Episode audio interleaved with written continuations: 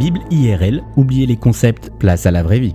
Bonjour à tous. Est-ce que vous êtes de ceux qui aiment trouver les messages cachés dans les logos, dans les affiches ou dans les tableaux? Eh bien, si c'est le cas, sachez que la Bible vous propose souvent ce petit jeu. Tenez par exemple le baptême de Jésus. Sauriez-vous retrouver toutes les références cachées dans le tableau qui nous est dressé? Allez, place au jeu qui se trouve dans l'évangile de Marc au chapitre 1. Attention, soyez attentifs, le tableau commence maintenant. À cette époque-là, Jésus vint de Nazareth en Galilée et il fut baptisé par Jean dans le Jourdain. Au moment où il sortait de l'eau, il vit le ciel s'ouvrir et l'Esprit descend sur lui comme une colombe. Et une voix se fit entendre du ciel, Tu es mon Fils bien-aimé, tu as toute mon approbation. Alors combien de références à des récits de l'Ancien Testament avez-vous trouvé eh bien, il y en a au moins quatre et peut-être plus. Et cela commence avec le mot Jourdain, un mot qui devrait immédiatement nous sauter aux yeux. Qui est passé par les eaux du Jourdain? Josué 3 nous raconte comment l'arche de l'Alliance a précédé la traversée du Jourdain par le peuple d'Israël qui allait en direction de la terre promise. Et Jésus, c'est l'arche de l'Alliance faite homme, Dieu présent parmi les hommes. Son passage dans le Jourdain, son baptême, précède celui de ceux qui seront ses disciples dans le passé, dans le présent et dans l'avenir, et qui sont destinés à vivre pour l'éternité dans le pays promis avec lui.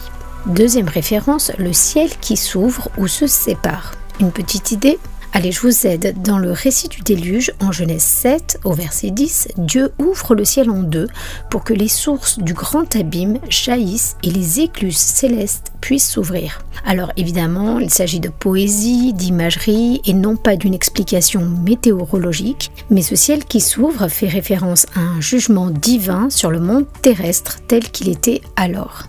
La venue de Jésus sur terre signe aussi le jugement de Dieu sur ce monde.